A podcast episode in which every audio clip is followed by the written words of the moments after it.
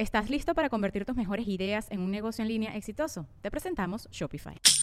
Tal vez no lo sabías, pero nuestro podcast More Than Mamis es un negocio. Y lo comenzamos, por supuesto, para desahogarnos y hablar sobre la maternidad, no para convertirnos en expertas de ventas y del e-commerce. Así que sí, necesitábamos ayuda para vender nuestro merch y poner en marcha nuestra tienda. Por eso estamos tan contentas de usar Shopify. Regístrate con tan solo un dólar por mes en shopify.com barra sonoro, todo en minúsculas. Ve a shopify.com barra sonoro para llevar tu negocio al siguiente nivel. Shopify.com barra sonoro. With everyone fighting for attention, how can your business stand out and connect with customers? Easy.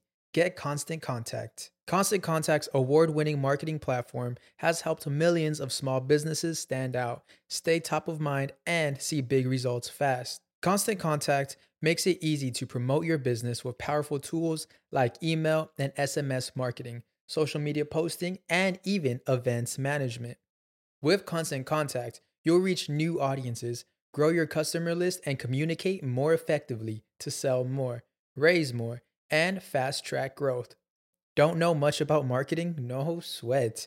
Constant Contact's writing assistant tools and automation features help you say the right thing at the right time every time. Plus, you can send with confidence, knowing your emails are actually reaching your customers thanks to Constant Contact's best in class 97% deliverability rate. I'm a small business owner, and I believe that this is a great tool for other small business owners. In small businesses, you need to create a team. And if you're starting by yourself, Constant Contact can be the team that you need. Tackle any challenge with Constant Contact's expert live customer support. Plus, everything's backed by the 30 day money back guarantee. So get going and start growing your business today with a free trial at constantcontact.com. Just go to constantcontact.com right now. Constant Contact, helping the small stand tall. ConstantContact.com. Estás escuchando El Dolop, parte de All Things Comedy Network. Este es un podcast bilingüe de historia americana en el que cada semana yo, Eduardo Espinosa, le contaré un suceso histórico a mi amigo José Antonio Badía, que no tiene ni idea de qué se va a tratar el tema. Exacto. Y este, como les habíamos dicho, en este podcast por lo regular no va a haber este, invitados salvo algunas excepciones. Hoy es la primera excepción. El tema lo amerita. El tema lo amerita y tenemos. Lo que pusiste en el memo. Ajá, eso puse en el memorándum que les envía a todos este, por paloma mensajera. Sí, con COVID. Esa paloma no me dio COVID, pero me dio no sé qué enfermedad de los 1800. Eh, morirte a los seis años. Digo, tú no me dijiste que la tocara y la abrazara y le diera besos y eso fue yo, es mi culpa pero no más para que lo piensen otra. y ahora tengo que atender una pinche demanda por acoso sexual de una paloma, güey que nada más le pagan por horas. O sea, ni siquiera es empleada salariada. Es que no le viste los muslitos, güey. los muslitos que tiene Paloma. Eso está para rostizar así. En fin, y de invitada eh, Gabe Ruiz. Hola, está muy perturbada por lo que acaba de pasar. Muslitos de Paloma. Bienvenida. ¿Has visto esos muslitos? Tienen muslitos. Rara vez lo ve la gente, pero cuando la vean piensa, fíjense en los muslitos de las palomas. ¿Cómo se nota que eres fan de Tesla, güey? oh, fuck. ya entendía. Tesla es lo que me faltaba. Voy a entrar un día al cuarto y vas a... ¿Qué estás empollando, José Antonio? No. El agua con radio funcionó bien hasta que se le cayó la mandíbula. ¿En qué ojo me pongo el parche? Malditos salvajes incultos. Pagaba 25 centavos a los niños de la localidad por cada perro o gato que le llevaran. No, espérate, ¿qué? El parque se hizo consciente, el parque probó la sangre, güey. De que se va tan... Lo bueno es que nada más te trabas cuando lees, ¿verdad? Sí, sí, sí.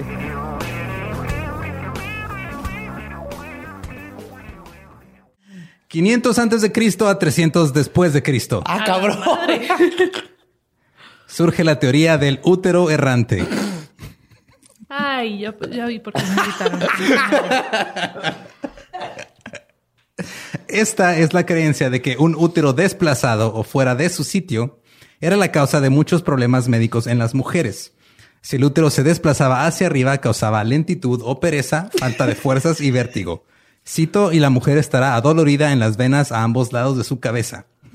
Ah, si el útero se desplaza hacia arriba, si el útero se desplazaba hacia abajo, provocaba una sensación de asfixia, pérdida del habla, pérdida de la sensibilidad y una increíblemente repentina muerte. Güey, ok. O Creo que están confundiendo aneurisma con, con desplazamiento del útero. No, mira, el útero se mueve hacia arriba O hacia o abajo. hacia abajo. ¿Qué, qué La tan más? bolita que me sube y me baja. Ay, que me sube y me baja. El útero errante todo este tiempo. Márquenle a Garibaldi. ¿Sí es Que bueno, no sé si sabes, pero eh, Eduardo te invitó aquí para que aprendas. Ah, pues, Para por que sepas lo que por te está favor, pasando. Dos hombres, enséñenme que, de qué manera estoy mal yo. En la antigua Grecia, un texto médico indicaba, cito, a la mitad de los cuerpos de las mujeres se encuentra el útero, un órgano femenino que se asemeja mucho a un animal, Hasta aquí estamos de acuerdo todos.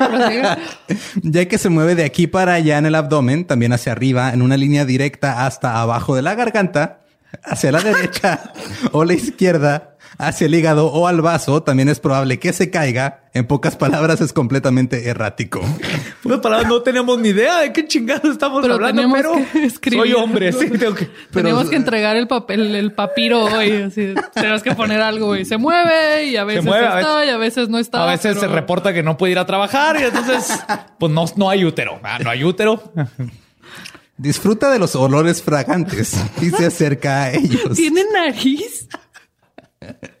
También tienen una aberración hacia los malos olores y se aleja de ellos. El útero es como un animal dentro de un animal.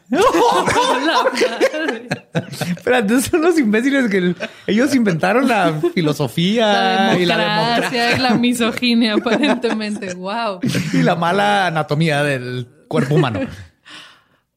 Imagínate tener el útero atorado aquí así. Y empieza a oler rico de repente. Sí, güey, ya me bajó, o sea, literal, ya me bajó. Ya se salió, ya se fue, ya puso su negocio allá afuera. Está vendiendo abón por si alguien se ofrece.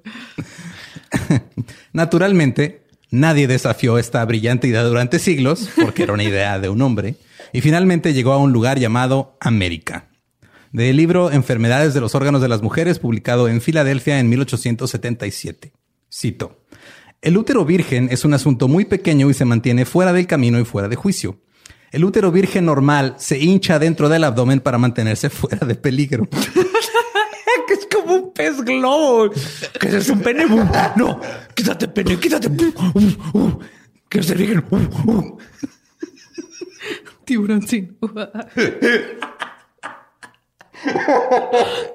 Es ligero y hueco. Mientras se mantenga en este estado feliz y sin despertar, Tiene emociones y nariz hasta ahorita. Ok. Entonces hay que poner perfume si así le gusta. Mm, lavanda. Ah, ok. Hoy no trabajo.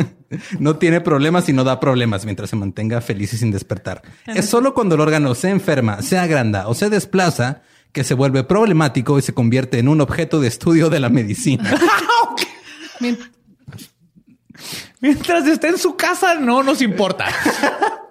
Que si está en su casa calladito, no hay problema. Pero en el momento en que se empute, le paguen menos o quiera poder votar, entonces sí, tenemos que los médicos estudiarlo. y anotarlo. Como un objeto. Como un objeto. Como un Pasamos de animal adentro del a animal. objeto. Pasamos de animal a objeto Bueno, en, en- mira, fueron que este Del tres, 300 cuatro a párrafos. 1800. del 500 antes de Cristo al 1877. Ok, O sea, al rato va a ser un adjetivo. 2300 años para que pasara de ser un animal a ser un objeto. No es tanto. Ahí vamos. Vamos. Progreso. Progreso. sí. No digan que los hombres no hemos cambiado. Había muchas cosas que podrían considerarse dañinas para el útero. Una caída, algunos ejemplos incluyen resbalarse en el pavimento con una cáscara de naranja, ¿Es en serio? que aparentemente era un problema muy, muy grave y muy recurrente antes, güey. O sea, lo que hemos visto como comedia era una tragedia. Era una tragedia. Viene de una tragedia. Se cae así que funeral, todos llorando de que era tan joven. Porque se divorciaron. No, se resbaló con una cáscara de plátano. Y... Se le salió el útero y obviamente sin útero. ya no sirve como mujer. Porque pues, todos sabemos que el valor de una mujer depende de su capacidad para reproducirse. No, y- Eh, te traje aquí, aquí para confirmar ese dato, ¿es correcto? Confirmo, sí. Gracias. No, no, nomás eso de que esté contento el útero, porque si no, a veces ¿Y hace qué? un desmadre. Ajá. Ajá. Otro, otro ejemplo incluye ser lanzada de un carruaje o, o tropezarse mientras baja las ninguno escaleras. de los órganos internos les gusta eso. o sea, ¿por qué específicamente el útero? Así, no, no, el intestino delgado Sí, es muy temperamental, no le gusta que lo avienten. Porque creo que aprendimos desde los griegos que el útero es más sensible que los demás órganos. Porque es como un pez. Quítate, pene, quítate. Hay otras cosas como caminatas excesivas y cansadas, expediciones montañosas muy largas, y los expertos médicos decían que las mujeres jóvenes deberían ser introducidas gradualmente para que sus úteros se acostumbraran a la dureza de una caminata agotadora. Eso fue una mujer huevona. O sea, la neta es que por el útero, así caminar allá en estos zapatos. No, es que es el útero, sorry, güey. Yo encantada de caminar, ir a ver a, tu, ver a tu mamá. Uf, no, yo encantada, pero es que el útero no me deja. Perdón. Ya sabes, se pone todo espinoso y se sale el. Ya ves cómo se pone. Es como un animal salvaje. Va y te desviela el automóvil. Mejor déjame no ir a ver a tu mamá. Pero incluso cuando se introdujera gradualmente a las mujeres a, las caminatas largas, era un gran riesgo. Otra revista médica indicaba que los úteros pueden dañarse al subir una colina alta, una montaña o una torre, por ascender o descender escaleras altas, bailar, correr, brincar, estornudar, toser, vomitar y sostener niños en sus brazos.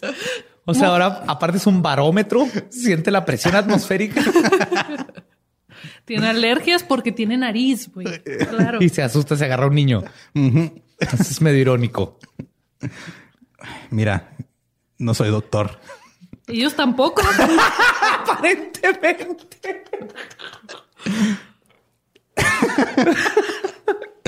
un doctor, hablando de doctores, un doctor reportó un caso de una mujer que resbaló y se cayó, lo cual le dislocó un ovario. Le dislocó. Como en película de deportes, así de respira, Timmy. Y ya todo estaba bien. Él la operó y retiró el ovario dislocado, que fuera de haberse caído, el ovario parecía saludable. Pero la extracción debía que hacerse, porque pues ya estás ahí, ¿no? ¿Qué haces? Si quitas el ovario. Si te dislocas el hombro, no te extraen el brazo. Ay, güey todos los doctores que nos están escuchando ahorita, quiero que, escuchen de dónde vienen y que siempre tengan presente que así como estamos riendo de estas madres, nos podemos estar riendo en, en 100 años de, otras cosas. Y también había que considerar la temperatura. Un útero irritable podía ser consecuencia de una exposición al frío o un cambio repentino de temperatura.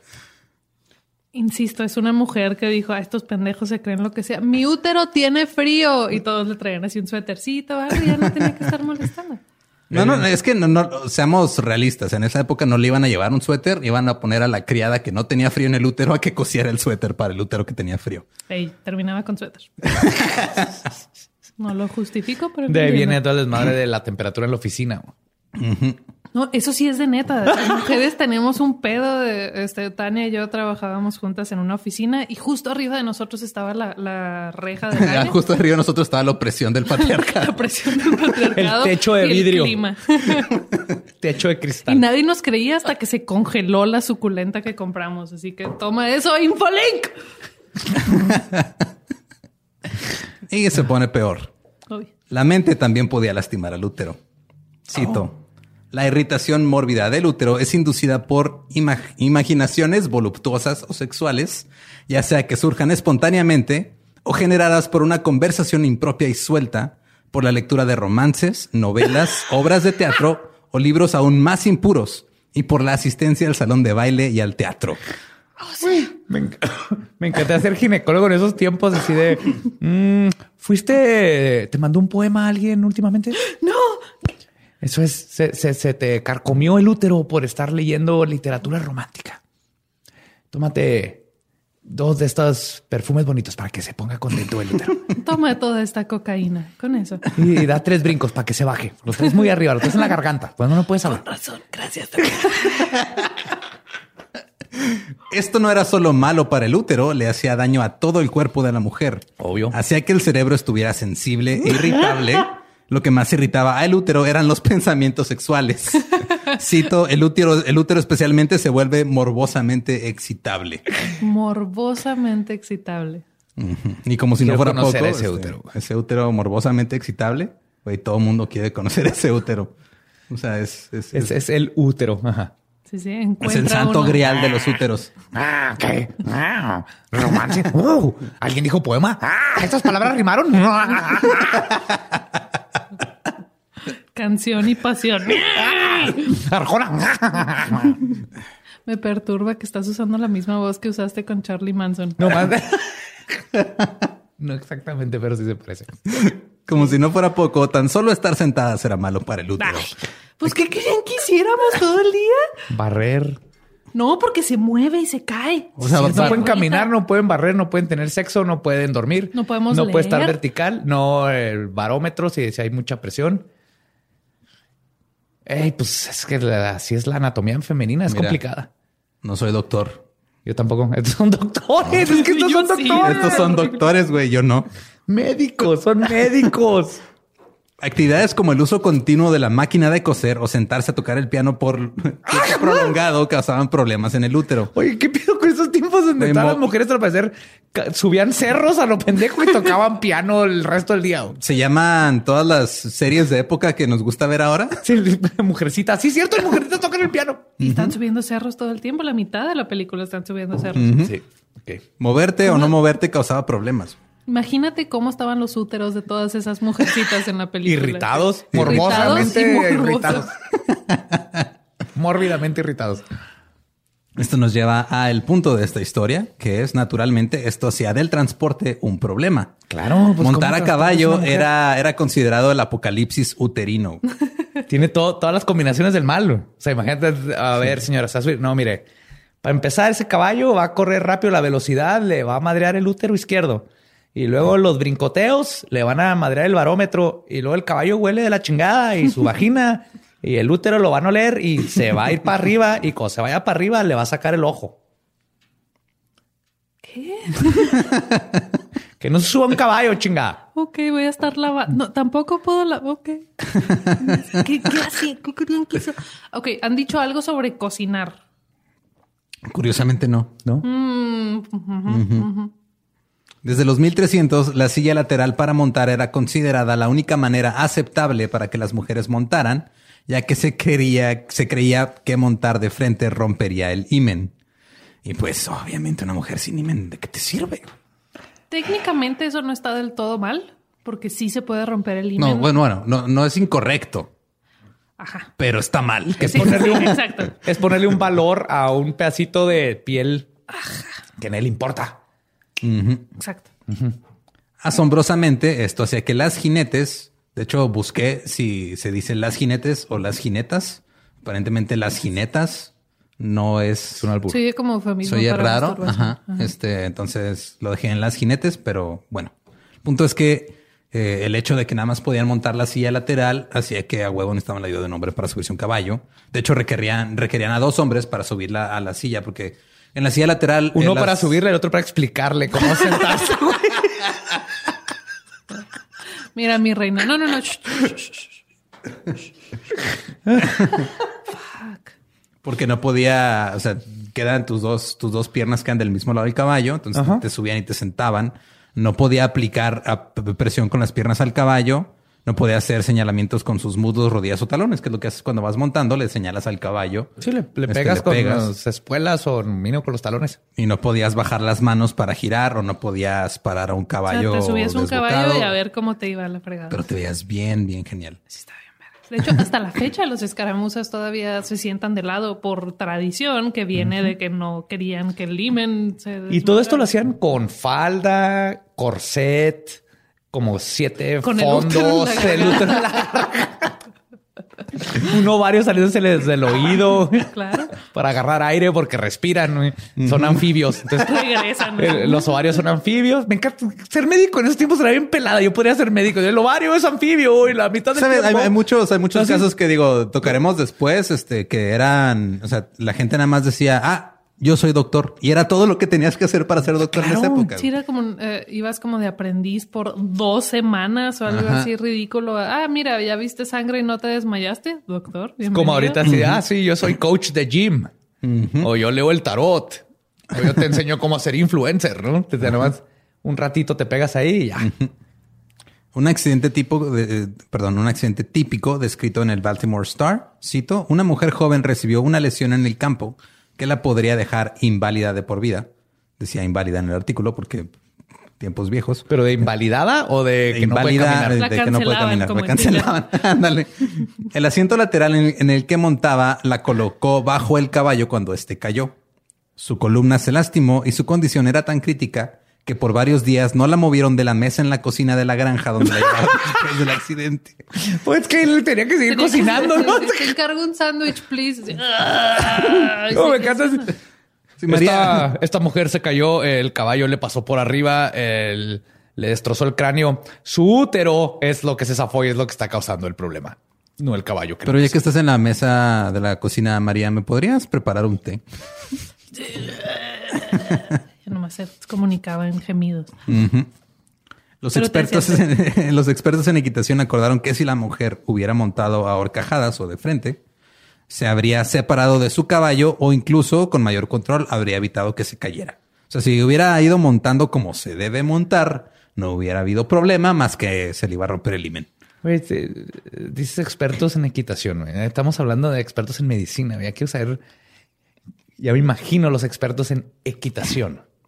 A ellos sí les creo más porque los caballos sí son como crecieron con ellos. No, no, retiro lo dicho porque también las mujeres crecen. El manual de la, de la mujer en salud y enfermedad en 1886 decía que el ejercicio violento a caballo o pasear en un vagón sin resortes causaba daño uterino. Si esto ocurría, el tratamiento era descanso total de cuerpo y mente. Cito, la mujer debe quedarse calladamente en cama. Calladamente en cama. O sea, no, no te, te lastimabas el útero. Tenías que acostarte y no hacerla de pedo. De ahora en adelante, así, cada que quiera sentarme a ver una película o algo así, me lastimé el útero y me voy a sentar a estar callada de cuerpo y mente hasta que se me olvide qué estaba haciendo y. Se te cambiar a Netflix. ajá. Sí. Y luego llegó el tren. Uy, velocidad. Ajá. Los críticos de los trenes pensaban que los cuerpos de las mujeres no están diseñados para ir a 50 millas por hora. Se van las boobs, están así como, como bufanda en un Corvette. Y no, y ni pienses en el útero, ese se queda kilómetros atrás. No, de hecho, sus úteros saldrán volando de sus cuerpos mientras aceleran a esa velocidad. ¡A la madre! Van a salir volando literal. Te sale por el ano, güey. Está conectado. Y, Sale ¡wup! mucho. y lo pierdes. Sale más barato que una histerectomía nomás. Ya, súbete, güey. Y, y es peligroso, güey, porque van en un tren varias mujeres, se les salen los úteros. Se enredan. Luego, a ver, señora, eh, su problema es que agarró el útero de Margarita y el de el, el Margarita necesita el útero de Claudia y se hace Se enredan como las ratas de Nueva York, así con un rat king, sí, y se empiezan a y empiezan a reproducirse a lo idiota. Sí, no, no, no, no podíamos tener eso en los 1800. ¿Por qué hay hombres eh, examinando esto? Porque Porque no hay dejaban a las mujeres Exacto, no. acercarse a la medicina en Al general. conocimiento. Al conocimiento. ¿Usted por qué? ¿Cuál era este afán de definir el útero y esas cosas? ¿Y en dónde Porque- se podía meter? Hace poco eh, escuché un audiolibro de Meryl Markle, que es una de las eh, como responsables de la carrera de David Letterman. Sí, era ¿no? su jefa de, de escritores, ¿no? Ajá. Y Sacó era un- una chingona. Bueno, sigue Sí, siendo sí, una chingona. Sí, Meryl Markle, mis respetos, pero o sea, sacó un audiolibro hace poco que se llama The Indignities of uh, Being a Woman, las ¿Indignaciones? Indignidades. indignidades. Ajá, y es básicamente una, una historia larga de cómo ah, los sistemas. Ay, me estoy oyendo y me veo súper chaira, perdón, pero ah, cómo en, en- en política, en sexualidad, en medicina, en sociedad, cómo trataban a las mujeres a lo largo de la sociedad, ¿no? Entonces, en, en la medicina, de entrada, pues no dejaban a mujeres entrar a, a- a estudiar medicina, ¿no? No, no, es que el útero luego El sale útero, y se pues, pone a operar a alguien y puta madre. Y más que nada, basaban todo en un modelo de que el hombre es el punto de partida. El hombre es normal y todo lo que el hombre tiene o no tiene es lo normal. Una mujer no es otro género diferente, es un hombre mal. Es un hombre que le falta pene. Es un hombre que le falta pene, que tiene un órgano ahí que pues a veces está, a veces no está, a veces no, ay, no a sé, no veces lo veo. anda por la garganta, A veces, a veces- anda que por le la sube y garganta. le baja. Ay, perdón. Exacto, entonces muchas, este, hasta la fecha, muchas eh, medicinas y muchas pruebas que hacen para ah, pastillas anticonceptivas que dicen tienen un chingo de efectos secundarios eh, y los hombres de que no, no hay problema, va, va, va. no, neta, son un chingo de efectos secundarios con pastillas de, de ah, para problemas cardíacos, no funcionan lo mismo, en, no funcionan igual, perdón, en hombres que en mujeres, pero la medicina en general, hasta apenas hace poco, empezaron a, tom- tom- a tener un enfoque de, ah, mira, las claro. mujeres son otro tipo de humanos. Es como no el son ataque hombres corazón de la raros". mujer es totalmente diferente. El del No, hombre es así como que, ¡ah, la verga! Y me duele el brazo y, ¡ah, hijo, tráeme un bat! El de la mujer se cura con nieve, ¿no? Sí. Un reposo de mente y cuerpo. La mujer la tienes que la agarras de los pies y le das vuelta y la fuerza centrífuga le va a subir el útero que le detienen, le pega al corazón, platican unas horas ¿Qué tienes? se ponen a ¿qué está pasando? Sí, está bien. Ok. Así que me sentí mal. Es que vi Elbert y el final de temporada. Ya ves cómo te pones. O sea, ahorita la neta estás haciendo un poquito de, de Aunque sí la estoy haciendo pedo. Sí, es cierto. Ok, sí, no. Me voy a poner a ver Sex in the City. Ok. ok. Ya, ya puedes regresar. Y te, y se Y te regresan y así es ya, como se cura, curaba todo. Pero bueno, o sea, digo, siendo justos, algunos críticos no estaban solo preocupados por las mujeres. Algunos pensaban que eso le podía pasar, o sea, que ir a velocidades altas era da- dañino para todos. O sea, cualquier cuerpo humano a esa velocidad se iba a derretir. Esa parte la entiendo porque no sabíamos lo más rápido que íbamos de, arriba de, un, de una avestruz, porque corren más rápido las avestruces. Es lo más rápido que habíamos ido. Yo entiendo el miedo de, güey, no mames. Y si mis ojos se me salen por las orejas, qué pedo. Exacto. Eso sí. Pero para las damas, jalonearse y sacudirse en los vagones causaría la caída de su útero. Una revista médica dijo que las mujeres no deberían de vivir en los suburbios porque para llegar a casa tendrían que tomar el tranvía o para ir y venir de la escuela las niñas y sus úteros tendrían que tomar un tren. En un bolsito. En su lonchera. Mija, no se te olvide tu útero. Ay, otra vez. Y te lo tenías, tenías que llevar siempre. Qué horror. Un doctor de Nueva York dijo que el ferrocarril les provocaría a las mujeres un shock nervioso. ¿Cuántas veces tuvieron que estos doctores ver o no ver un útero caído para que siguieran sugiriéndolo para todo? Es de que la neta cada rato se les cae el útero. Yo creo no funciona para esto. Llegaremos a eso más adelante, Ay. pero Hay una caja en, en el correo donde estaban los úteros y ahí vas a buscar tu útero si se te cayó. así en la caja de artículos perdidos. No nos hacemos responsables por úteros Venía por mi útero. Ah, en- pero mira mis lentes, no me acordaba. ¿Cómo se llama? A ver, señas particulares y tiene un tatuaje. Ah, ok. The Lancet, una revista médica importante de esos tiempos, en 1862, se pronunció en contra de las mujeres llevando sus úteros en el tren, porque pues obviamente... Los tenías que dejar en casa. Tienes que dejar. Te los, los mandas por correo. ¿A dónde vas? Pero si el correo va en tren también no se puede, güey. Es que no sé, o sea... Es que qué pedo si el útero es medio delicado, ¿eh? Por lo que está la medicina me está enseñando es que es, es medio mamón. A ver, ¿qué está pasando aquí? Dijo, dijo el Yo, hombre... estoy- yo me- yo soy científico. Dijo el hombre cuyo escroto es lo único que lo defiende de que sus testículos no valgan verga para siempre. Uy, yo siempre digo, mujeres, no, déjense del, siempre peguen en el escroto, péguenle al escroto. en- si están en peligro, paten esa madre, es tumba todo siempre.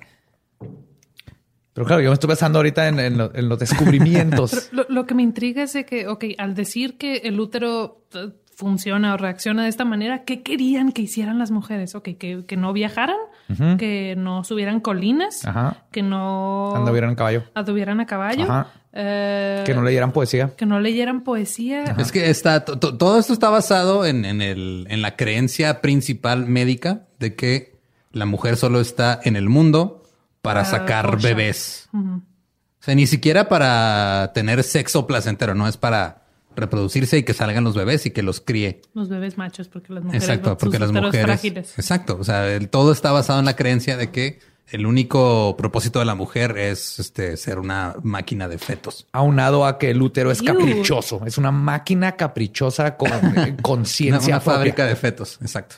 Fábrica de fetos. Nombre de banda. Y los trenes eran dañinos debido a que ah, tenían, este, provocaban pequeñas sacudidas a un área que ya estaba en un estado sensible, ¿no? A las mujeres casadas se les advertía en contra de viajar excesivamente en tren, porque muchas mujeres estaban tomando viajes largos en tren por su luna de miel y la revista estaba muy en contra de esta locura. Porque claramente esto estaba provocando abortos espontáneos. Oh, no. O sea, el útero es, está hecho de yenga o qué pedo. Así te lo enseñan en anatomía. así. reconstruir un, un útero es este, o sea, pones mal una pieza, se cae todo, güey. Sí, sí, te están así de, uh, qué rico, güey. No, no, quite esa pieza. Ah, ya se me salió el útero. Una carta en una revista de cirujanos, cito, el útero es sensible, está agrandado y es algo doloroso cuando se hace cualquier intento por reemplazarlo. No entendí esta cita, pero... O sea, ¿le dolió a él cuando lo trató de reemplazar o cómo? Sí, ay, me duele mucho que este útero llamado María ya no está conmigo, pero ahora tengo a Jovita porque es un hombre de los 1800. Jovita es un nombre de los 1800. Toma, Jovita. Esto te va a doler más a ti lo que me va a doler a mí. Pero ahora tu útero se llama Jovita.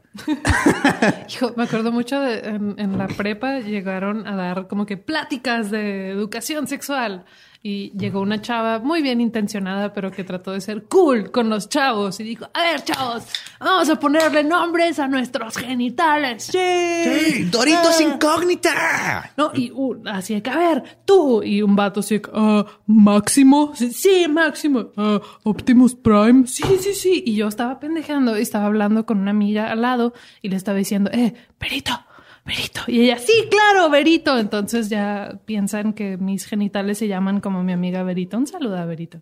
No son mis genitales. Lo más, lo más bonito es que eso fue los de tu salón pensaban que tus genitales se llaman Berito. Ahora cientos de miles de personas Ah, sabrán que qué pendejo. se llaman Berito. oh, prepárate para los memes. Ah, Pero llegó algo aún más aterrador que los trenes. Las bicicletas. Ah, hijas de su puta madre. Nadie sabe cómo se mantienen derechas. ¿Sabías eso? La Sí. ciencia no puede explicar por qué se mantienen. No tiene que ver con el. Mira, la ciencia no podía explicar el útero hace ciento y cacho de años, güey. O sea, es, es- me preocupa menos que no sepan explicar el Ya. funcionamiento de las bicicletas. Pero es 2020, no saben explicarlo. Pero a ver, En 1869, un periódico escribió acerca de una escena de terror en Los Ángeles. Cito. Los Ángeles tiene una escuela de velocípedo para mujeres donde las dulces criaturas son introducidas a los misterios de la bicicleta sin costo. serios. La, la- la seducción de, de los velocípedos. Así se me, llamaban me- encanta esta porque son, son vatos así como tratando de. Es que esta flor hermosa, este pétalo de rosa que la ¿Sabes cómo les la decimos a, lastima. esa- a esos güeyes ahora? Bohemios. Sí, pero sí, esto tienen esta actitud de voy a tratar de ayudar, pero el pétalo se va a poner arriba de esta máquina Exacto, el- monstruosa que le va a destrozar el, el hígado y el útero y ¡ah! El güey que escribió eso es el tataratatarabuelo del güey que pone en Twitter así que a las mujeres no se, to- no se les toca ni con el pétalo de una rosa, carnal. Misma energía. de ahí viene, ajá, es esa energía de "Ah, es que las estoy cuidando Sí, sí, sí, de yo- que no anden en bicicleta. Claro. Se las estoy cuidando porque necesitan a alguien que las cuide. Claro.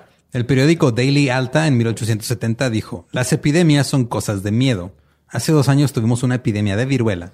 Esto fue seguido de las bicicletas, las, ca- las cuales han matado casi a tantos indirectamente. O sea, ¿tu, Indirectamente. un útero hizo la, vi- la- la viruela? No, no, o sea, la- antes eh, consideraban la bicicleta una epidemia. Más que la viruela. Estamos hablando de que eran las primeras bicicletas, las que tenían la rueda grandota enfrente. no eran de. Dios y así. ugh, ¿Cómo se atreven a No, esas- desafiar esas las leyes no son de Dios, son de hipsters. Sí. Los hombres montaban bicicletas y las mujeres querían saber sobre toda esta diversión. Y eso estaba bien, cito, mientras se mantuvieran de espectadoras para que los hombres siguieran lastimándose solos. Las manos rotas eran comunes por la llanta enorme de enfrente, eran difíciles de controlar y de pedalear, y los accidentes pasaban todo el, todo el tiempo porque obstáculos pequeños podían hacer que alguien se cayera o saliera volando de la bicicleta. Pero las mujeres aún querían montar la bicicleta y aún no era considerado propio para una dama que montara una bicicleta como un hombre. Espérate, creo que este es el momento perfecto para poner en el aire a una de mis dudas más grandes. Yo tengo una bicicleta, ahí la tengo todavía, y todo el mundo me dice, esa bicicleta es de mujer, porque tiene el fierro hacia abajo. Sí. ¿Sí? ¿Sí saben cuál digo? ¿no? El que va Sí, del sí, sí. asiento al manubrio. Sí, del cuadro, o sea, del, El del que le dan cuadro, el cuadro la el, el- el fierro va hacia abajo, que antes lo hacían para que, lo- como tenían falda, pudieran este, brincar ese fierro. Las de las bicicletas de hombre tienen el fierro recto y es así de siempre que me dicen eso es quién fue el imbécil que dijo voy a poner un fierro donde si topo con algo, mis testículos se van a reventar en 16 partes. Y luego tú me dices que esa es de mujer. Ah, ah, ah. esta es la bicicleta que los hombres deberían usar para mantener la parte más Pero es que, sensible fuera de un fierro. Tú como hombre, si pierdes tus testículos, tienes más que aportar a la sociedad. Una mujer que pierde su útero, no, güey. Ese es el, esa es la línea de pensamiento que seguían en, ese, en, Es ese- en esos tiempos. Aparte del útero vienen los murciélagos. Nos quedamos sin murciélago y son este, polinizadores nocturnos. Correcto. Pero pues las mujeres aún querían montar a bicicleta, pero como no era considerado propio, pues dejaron de sorprenderse con los güeyes que andan en bicicleta, dejaron de observar. Y como los hombres ya no se divertían tanto en la bicicleta porque ya no estaban las mujeres viéndolos, la bicicleta empezó a perder un poquito de popularidad. es como prepa que van a chavas a ver a, lo- a los tipos jugar foot. Ya están así que, eh, mírame, metí un gol. Yay. Y Hasta están las chavas en 1870. las bancas y que mira ese pendejo me va a saludar. Todo para- ya en 1870 eh, se introdujo lo que se le conoce como la bicicleta de seguridad o la bicicleta de cadena que tenía las dos ruedas del mismo tamaño. Y era mucho más fácil que una mujer montara esta bicicleta y eso hizo que el ciclismo despegara un chingo. The Bearings es una revista de ciclismo, cito, no conoce distinción de clase social, está al alcance de todos, ricos y pobres por igual, tienen la oportunidad de disfrutar este popular y saludable ejercicio. Al menos que tengas un útero. No se te vaya a caer. Para los 1890, el ciclismo era considerado una locura. Intoxicación general, una erupción de exuberancia como un temblor sísmico que sacudió los fundamentos económicos y sociales de la sociedad y sacudió las ventanas de su perspectiva moral. Es otra cita de The Bearings. Es Ok, el- Imagínate, esa, esa es la reacción de la bicicleta en los que 1800 algo. 1890. Imagínate la sociedad de cavernícolas cuando llegaron con las ruedas y de- La- la- el nivel de ese pedo es el diablo que tiene la sociedad en di- diferentes puntos. Como el primer imbécil en, en la prehistoria que se le ocurrió salir corriendo nomás por hacer ejercicio. Ajá, todo asustado. Y asustó a todo el mundo porque... sí. Sí, entonces la bicicleta era el Marilyn Manson de los Exacto. 1800. Lo que sucedía era que las mujeres se daban cuenta que las bicicletas podían transformar su vida de una manera importante, tal vez más que cualquier otro invento, y los hombres estaban perdiendo la cabeza. La actriz Sarah También se les Bernhardt. caía. No, eso nomás estaban, estaba, era una metáfora. Ah, eso sí es metáfora. Aparentemente, eso sí es metáfora. La actriz Sarah Bernhardt dijo este, que las mujeres en bicicleta se estaban rehusando una vida doméstica familiar. Dele, güey. Susan B. Anthony, supongo que saben de Susan B. Anthony, dijo que las bicicletas han hecho más por emancipar a las mujeres que cualquier otra cosa en el mundo. Wow. Cito, les daba una sensación de libertad, autosuficiencia e independencia femenina. A esta mujer nueva se le refería, eh, bueno, a esta mujer moderna, perdón, se le refería como la mujer nueva, porque rompió con lo conveniente, empezó a trabajar fuera de casa, dejó atrás el rol tradicional de esposa y madre y se volvió políticamente activa gracias a la bicicleta, gracias a que se podía transportar ella sola sin tener que depender de dos güeyes que la treparan un caballo o De de un pendejo que le dijera no te puedes subir al tren porque se te va a caer el útero. Entonces la bicicleta ayudó bastante eh, al movimiento social. No, tiene sentido. O sea, si lo ves desde cuando eres niño, tener una bicicleta, puf, empieza a descubrir otros tuyo, lugares. Claro. Te puedes transportar más fácil. Y aparte, en este caso, las mujeres están haciendo algo que no deberían de hacer.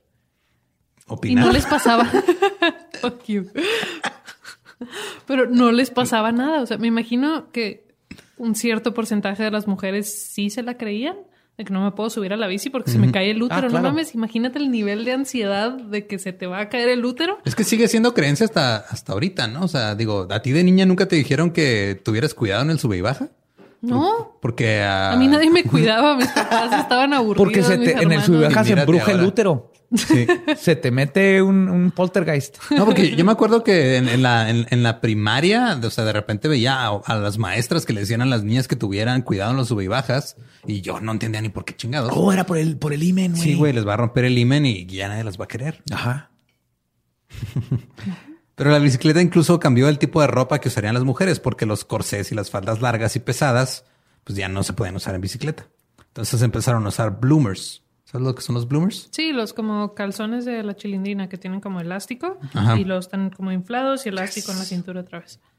Sí, cuando, Más cuando, fáciles de cuando quitar busqué- que siete capas de tela victoriana. Sí. Cuando busqué este como una descripción así más apta, decía, pantalones cortos y bombachos. ya tenían tiempo en el mercado, pero ahora su popularidad despegó gracias a la bicicleta. Tanto que la sociedad obviamente tuvo que discutir sobre estos pantalones, pero pues obviamente si la mujer quería andar en bicicleta tenían que existir. Cuando la famosa ciclista Annie Londonberry estaba en Phoenix, su atuendo molestó tanto a una anciana que entró corriendo a una tienda cercana y vomitó verbalmente sobre la depravación de la joven del siglo XIX. Ok. Eso hice yo el otro día que vi a tres vatos en bicicleta con licras, güey. tres vatos ya adultos Igual de con licra es- es- está mal. Nah, No, no deberías poder distinguir cada testículo individual. No, no, no. Está muy apretado ese short. Sí. Deja todo el testículo, o sea, los, los pelitos. Los pelos, las venas, veo todo. No es cómodo. No, no. No, no necesitas licras. ¿Por quién, quién dijo que las licras son necesarias para bici? Ahí van a decir, uh, aerodinámico. Estás en la No, está- calle, creo no que- estás rompiendo un récord mundial. Creo que no es un pedo aerodinámico, creo que es un pedo más de Soporte, ¿no? No Como sé, de- o sea, como de que no estén ahí colgando en medio, que de hecho vamos a llegar a, también a la, la parte del asiento de la bicicleta, lo cual fue un pedote también en su tiempo. El New England Journal of Medicine dijo que era inaceptable para una mujer con tumores uterinos y ováricos andar en bicicleta. La revista advirtió sobre dos mujeres con tumores que anduvieron en bicicleta y sus tumores crecieron rápidamente. Claro. Y, le- y quitaron el negocio. También, cito, las mujeres no deben andar en bicicleta durante su menstruación. Ay, aunque sí, este autor admite que varias de sus pacientes lo han hecho sin lastimarse. al, menos que seas, al menos que seas Barbara Blade. Porque ella puede andar en su menstruación hasta Y nunca suda. robándose tesoros arqueológicos que deberían de estar en un museo, pero Barbara Blade se los Tiene está robando acceso para a ella. ellos. Porque, mal. El asiento de la bicicleta era visto como un problema legítimo para las damas y sus vaginas. Las revistas médicas advirtieron que el asiento podría inclinarse para producir máximo placer. Yeah. Cito, de esta forma una niña podría, al llevar el pico delantero alto o al relajar el cuero estirado para permitir que forme una cavidad profunda similar a una hamaca, que se ajuste cómodamente a toda la vulva y se extienda por delante, propiciando fricción constante sobre el clítoris y los labios.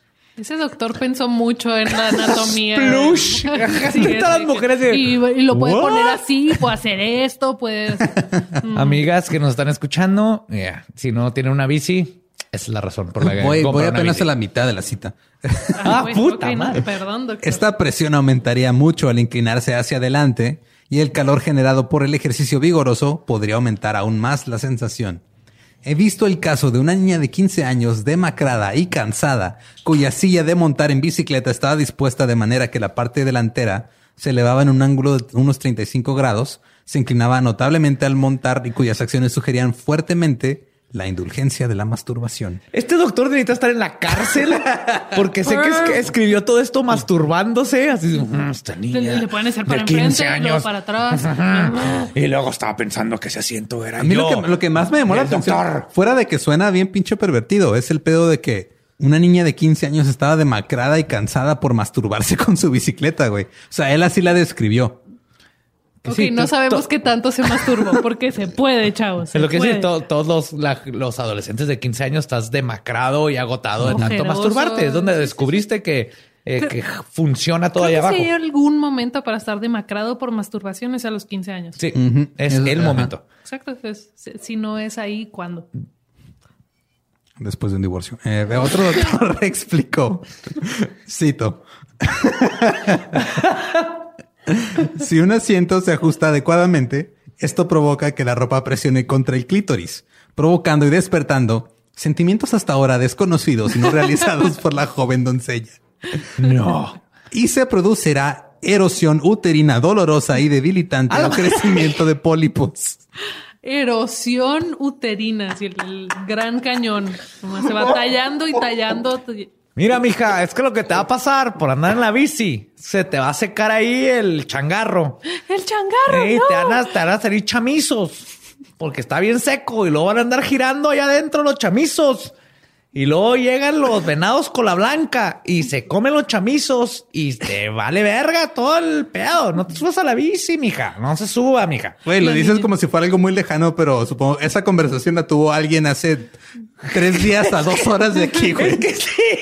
Un saludo a Casas Grandes, por cierto. Wow, wow, wow, wow, wow. No mames. Naturalmente esto era una preocupación. Se recomendó que las mujeres usen una silla de montar higiénica, porque le decían silla de montar todavía al asiento. Eh, esa silla de montar higiénica era un asiento para bicicleta con una brecha en medio. O sea, para que no presionara contra sus órganos delicados. No erosionara el clítoris. Exacto.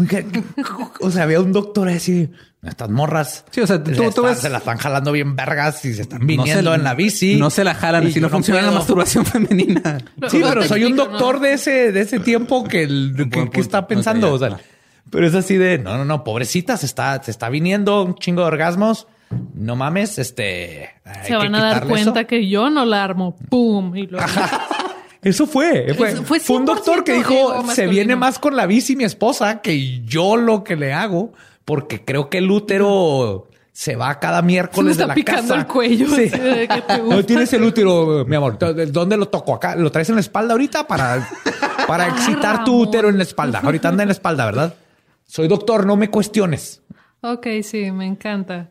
Voy a andar en bici un rato. Y Eso todo esto pasó. llevó al nacimiento del nuevo mercado de asientos de bicicleta libres de orgasmos. O sea, ahora les podemos decir asientos aburridos. De los anuncios, cito. Reduce enormemente la vibración. El asiento perfecto para una dama. El asiento para damas duplex garantiza facilidad, comodidad y una actitud elegante. El asiento recibe el peso del hueso pélvico, soporta la columna y alivia por completo las partes sensibles del cuerpo de cualquier tipo de presión. Pues guay, pero ¿por qué? Otro anuncio. Cito, la ausencia hace que el corazón se encariñe. La ausencia de toda vibración en una en la bicicleta sin marco con resortes ha hecho que los corazones de muchas se sientan cálidos hacia la salud y el placer ofrecidos por la recreación del ciclismo. ¿Estás listo para convertir tus mejores ideas en un negocio en línea exitoso? Te presentamos Shopify. Tal vez no lo sabías, pero nuestro podcast More Than Mamis es un negocio y lo empezamos por supuesto para desahogarnos y hablar sobre la maternidad, no para convertirnos en expertas de ventas y del e-commerce. Así que sí, necesitábamos ayuda para vender nuestro merch y poner en marcha nuestra tienda. ¿Y cómo suena con Shopify? Llegó otra venta. Shopify es la plataforma de comercio que está revolucionando millones de negocios en todo el mundo. Ya seas un emprendedor desde tu casa o desde donde sea, Shopify es la única herramienta que necesitas para iniciar, administrar y hacer crecer tu negocio sin dificultades. Con Shopify puedo gestionar pedidos, envíos y pagos desde cualquier lugar, brindándote toda la información y estadísticas de tus ventas al detalle. Regístrate para un periodo de prueba con tan solo un dólar al mes en shopify.com barra sonoro, todo en minúsculas. Ve a shopify.com barra sonoro para llevar tu negocio al siguiente nivel. Shopify.com barra sonoro. ¿Ves? Ahí está. O sea, la ausencia de orgasmo en tu bici va a hacer que el orgasmo mediocre de tu esposo, así, ah, pues bueno, eh, Creo que no era, o sea, no era el punto del anuncio, pero sí está súper mal hecho, güey. Claro, es que es- es- todo se escucha así, así de es que está mal porque esta mujer está teniendo orgasmos en una ¿Cómo se atreve a Eso disfrutar? es malo. Ajá. Una mujer disfrutando la vida, ¿quién se cree que es? ¿Un hombre? Gabe Ruiz explica el heteropatriarcado. Sí. ¿Y sabes qué es lo mejor de todo? Que durante todo este tiempo, ninguno de estos médicos y, y hombres habían descubierto el clítoris todavía. No, güey, creo que no. Una revista médica recomendó que una vez que una mujer estuviera tan agitada que empezaba a respirar por la boca, debía desmontar la bicicleta y caminar o tomar un descanso. Claro. Como mi perro cuando le da hipo que empieza. "Ah, ah". Día estás en bici y empiezas a hacer bájate la bici. Los médicos publicaron resultados condenatorios de encuestas. Cito: dos casos de flujo vaginal, Vergas, no mames. un caso de inflamación aguda del ovario, cuatro casos de daño por el uso excesivo que causa fatiga general y varios casos de problemas ováricos graves directamente este, debido a largas distancias durante o cerca del periodo menstrual. Oiga, doctor, curiosamente, todas estas mujeres después de sus daños se fumaron un cigarro y luego se fueron a dormir y dice que fue el mejor sueño que han tenido en mucho tiempo. doctor. Entonces la- me estás diciendo que la bicicleta también causa cáncer pulmonar. Espérate, ese no lo descubrimos La, hasta los bici- 70s. la bicicleta hace que las mujeres fumen y estén contentas. ¿Cómo se Y obviamente los hombres estaban completamente horrorizados por lo que veían. Un columnista en el New York Sunday Herald dijo que los digo de los horrores que ha visto, perdón, cito. Creo que la cosa más atroz que he visto en mi vida es una mujer en bicicleta. Había pensado que el fumar cigarrillos era lo peor que podía hacer una mujer, pero he cambiado de opinión. Madre. Otra cita de un astuto escritor masculino. Cito, el ciclismo tiende a destruir la dulce simplicidad de su naturaleza juvenil. Además, qué terrible sería si por accidente cayeran los brazos de un hombre extraño. Híjole. Claro, pues es que la, la bicicleta trae hombres y luego las van a ir a atacar. Les van a robar su flor. Y analogías igual de asquerosas. Ah, guácala. El Sacramento Daily Union escribió que los médicos empezaron a recomendar en 1895 que las mujeres montaran triciclos. Porque muchos problemas de salud pueden ocurrir y causarles problemas por el resto de la vida a la mujer. ¿Cuál? No, no hay lógica para decir, güey, agrégale No una hay- llanta y todo va a estar bien. No hay lógica tras de eso. No hay lógica tras nada de esto que les estoy platicando. No hay lógica tras hombres tan obsesionados en que las mujeres no tengan un orgasmo. O sea, ya no nomás es estoy bien pendejo y no sé lo que es un orgasmo femenino o cómo hacer un orgasmo femenino. Es Si soy no un puedo, doctor y un, tampoco. voy a evitar el orgasmo femenino. Me- Me gustaría ver qué pensaban sobre eh, el comportamiento general del pene en esa época. Supongo que era el que tomaba las decisiones. Estaba a cargo de la casa. Todos los diplomas de doctor de antes los firmaban con sus penes. Pero obviamente, como es en esa época era, era de a huevo que pasara, surgieron curas que se aprovecharon de los temores de que el ciclismo podría dañar los riñones, el hígado y las vías urinarias. Era, en estas épocas eran súper comunes las, los, este, la- las curas que te vendían, ¿no? Los curatodos, los, así, los, O sea, el 20, estamos hablando ahorita. en- no estamos hablando de los 1890. Warner's Safe Cure apareció en el Chicago Times Herald y en el Kansas City Star advirtiendo que los efectos secundarios menores de las vibraciones de la rueda podrían conducir a la muerte. Cito. Eh, bueno, esta es otra cita aparte de otro periodista, pero del Boston Globe. He hecho todo lo posible para convencerme de que una mujer se ve bien en bicicleta. Simplemente no. La actitud es desagradable y tensa. Y si el jinete es una mujer gorda, su rostro se pone rojo como el hígado y se ve desagradable. No importa cuánto traten de lucir lo mejor posible. Tienen un aspecto desordenado, cabello caído, gorros de mezclilla, no sombreros adecuados y un cabello suelto en general lejos de verse elegante. A ese güey le rompió el corazón una gordita en. Eso es demasiado específico como para que ande generalizando. Es Que por- llama si la jinete es una mujer un gorda que se llama Verónica Estrada, La extraño un chingo, la neta. que no contesta mis telegramas. Pero las mujeres seguían pinches andando en bicicleta ¿Cómo se atreven? Por eso se tuvieron que poner reglas. En 1895, el periódico The, The New York World, que es el periódico de Pulitzer, publicó una lista de pequeñas reglas para las ciclistas femeninas. Es una lista pequeña. Uno, no seas un espanto. Es mi lema de vida actualmente. Si estás gorda y no me excitas, no te subas a bicicleta porque estoy tratando de que te veas chingón en una bicicleta, pero no te ves chingona, entonces me hace sentir mal y voy a escribir un artículo en el periódico por eso. Y no es su culpa porque él lo intentó. Exacto. Claro, le está intentando, no es su culpa. Dos, no te desmayes en el camino. Tres, no uses gorra de hombre. Cuatro, no uses ligas ajustadas. Cinco, no intentes hacer un siglo o un viaje largo. Seis, no dejes de pedalear, es peligroso. Siete, no presumas de tus largos paseos. Ocho, no cultives una cara de bicicleta. O sea, cara de bicicleta es cuando estás, tienes cara de que Cara estás haciendo esfuerzo. Estás descubriendo reglas para todos los que ponen sus mapas del Fitbit de cuando se echan a correr. Sí, sí, sí. Estas son esas Algo así, pero nada más para mujeres. Nueve, no rechaces la ayuda cuesta arriba. Diez, no uses botas con cordones, son cansadas. Once, no te imagines que todos están mirando. Doce, no uses un sombrero de fiesta de jardín mientras estás usando tus bloomers. Trece, no mastiques chicle, ej- ejercita tus mandíbulas en privado. Catorce, no preguntes qué opinas de mis bloomers. 15. No uses jerga de bicicleta, deja eso a los chicos. 16. No salgas de noche sin un acompañante masculino. 17. No dejes que tu cabello dorado cuelgue de tu espalda. 18. No hables de bloomers con todos los hombres que conozcas. 19. No exageres las cosas. Deja que el ciclismo sea una recreación, una labor. 20. No ignores las leyes del camino porque eres mujer. 21. No grites si te encuentras con una vaca. Si te ve primero, saldrá corriendo. 22. No aparezcas en público hasta que hayas aprendido a conducir bien. Una lista corta de reglas para que la mujer ande en bicicleta. Quiero llegar a mi casa y cortarme el pene por esas reglas que se- No asustes a vaca. ¿Qué? What?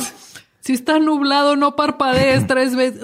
¿Cómo llegaron a esa lista en específico? No me voltees a ver y luego si te digo que si quieres ir a un café y luego me dices que siempre no porque tienes novio, no hagas eso. ¿Qué es esto? Ok. Verónica Estrada, no te subas a una bicicleta. Chivero ya. Qué mamona, la neta. Es un incel, dice la mujer así. No disfrutes tu viaje, no me... ¿Qué está pasando, Eduardo? No sé. Pero no todos están de acuerdo con los ataques. Un artículo del Chicago Daily News decía, cito, cuando la mujer quiere aprender algo o hacer algo útil o incluso divertirse, siempre hay alguien que le advierte solemnemente que es su deber mantenerse bien. Mientras tanto, en muchos estados puede trabajar en fábricas hasta 10 horas al día, puede pararse detrás de mostradores en tiendas mal ventiladas de 8 en punto a 6, puede inclinarse sobre la máquina de coser por 5 centavos por hora y a nadie le importa lo suficiente como para protesta. Pero cuando estas mismas mujeres encuentran una forma barata y encantadora de tomar aire fresco y hacer ejercicio, hay un gran matiz y llanto sobre su bienestar físico. Este, esta es una persona que hay que recordar. Es una persona nada más, güey. O sea, es una, es una, una persona que piensa como persona. Sí. Pero las mujeres ignoraron todas las advertencias. La huevo. forma en que las mujeres montaban Clásico. a caballo cambió. Había llegado el fin de la silla lateral. A principios de la década de 1900 comenzaron a aparecer historias de periódicos sobre mujeres montando sus caballos a horcajadas. Brujas, güey. ¿Cómo Brujas. se- ¿Cómo se- Con una pierna a cada lado del caballo. ¿Puedes creer eso? No, eso es sexual, eso invita el falo. O sea, vas- y el falo te va a encontrar. Si abres las piernas, el, el espíritu del falo lo va a oler. Y va a oler a tu útero. el que y- tenía nariz era el útero, no el falo. Pero el, el falo va a buscar y luego el útero va a hacer ¡pum! se va a inflar. ¡pum! No quiero ese falo. Y obviamente esto es, bueno, o sea, ya este, otros tiempos, esto fue percibido por la sociedad como algo completamente natural y una señal de que los tiempos cambian para bien. No es cierto, claro que no, güey. Sí, sí. Obviamente fue un escándalo, güey. Los Angeles Times, mayo de 1905. Cito. La mujer no puede lanzar su pierna sobre el lomo de un caballo sin profanar la gracia de la feminidad. Oh, Lanzar su pierna como granada, así. Sí, es que en cuanto pasan una pierna por arriba del caballo, o sea, se abre así el, lut, la vagina, la vulva, se abre. se abre el entra- tercer ojo del mundo. güey. Entra polvo. El universo mismo. Rollo negro ahí. Sigue la cita. Aún no pueden tampoco agarrar con las rodillas separadas los hombros de su montura sin violar las leyes del buen gusto o aparecer en la silla de montar con un poco de dignidad, elegancia o porte. Con poquita dignidad, nada les cuesta. ¿Qué les cuesta, mujeres? Pero, pero el progreso es, es difícil y se avecinaba una tecnología peor, el automóvil. No mames. ¿De qué madres- manera afectó los úteros, Lolo, por Mira, favor? de la publicación titulada La influencia del automóvil sobre las condiciones obstétricas y ginecológicas. No es cierto que hubo esto. Sí es cierto, güey. ¿No Todo esto lo de es las cierto. boobs en el aire? Eh, no lo encontré, pero creo que Creo si hubiera que seguido buscaste. leyendo, lo En hubiera este momento, encontrado. hombres, hombres, ya es hora de retirarnos. Re- Retírense de anatomía femenina. Ya no necesitamos doctores. Hay, hay mujeres que son médica y que pueden tratar todo eso y que comprenden. Y en todo lo demás, ya, eh, ya, ya. Shh, Vamos a jugar PlayStation. Vamos a jugar PlayStation. Conveniente. Ajá. Y estar, nomás no estorbemos. Hay que, ya, es- ya es hora de no estorbar. Pues mira, el doctor J. Clifton Edgar, cito, con respecto a la influencia del automovilismo sobre el sistema nervioso de las mujeres, uno puede clasificarlo en dos clases distintas. Con la- o sin alarma. En la primer clase de mujeres se produce poca perturbación. En una segunda clase de mujeres se encontrarán aquellas que nunca pueden adaptarse mentalmente al uso del automóvil por más de carreras cortas a baja velocidad. Una velocidad de más de 15 o 20 millas por hora en un automóvil causa sufrimiento mental real, excitación nerviosa y trastornos circulatorios. El último a menudo acompañado de latidos cardíacos acelerados que se extienden hasta la noche y causan insomnio. No es difícil entender la influencia desfavorable sobre el embarazo, la congestión pélvica y uterina y la inflamación en tales individuos. Espérate, sí es cierto porque de- siempre manejo Están y vamos a la casa y no me has dicho nada de esto. Siempre se me anda congestionando el útero cuando manejas. Y no te había querido decir, pero gracias. Por eso anda todo morbosamente congestionado. Güey, qué feo eso. O sea, espérame tantito, déjame sueno el útero, lo traigo congestionado. Qué horrible. Obviamente la congestión uterina es un, un término que se inventó el güey. No, no existe eso. uterina. No, no. Otros médicos respondieron a la publicación del- Espérame, eh, te la la fácil.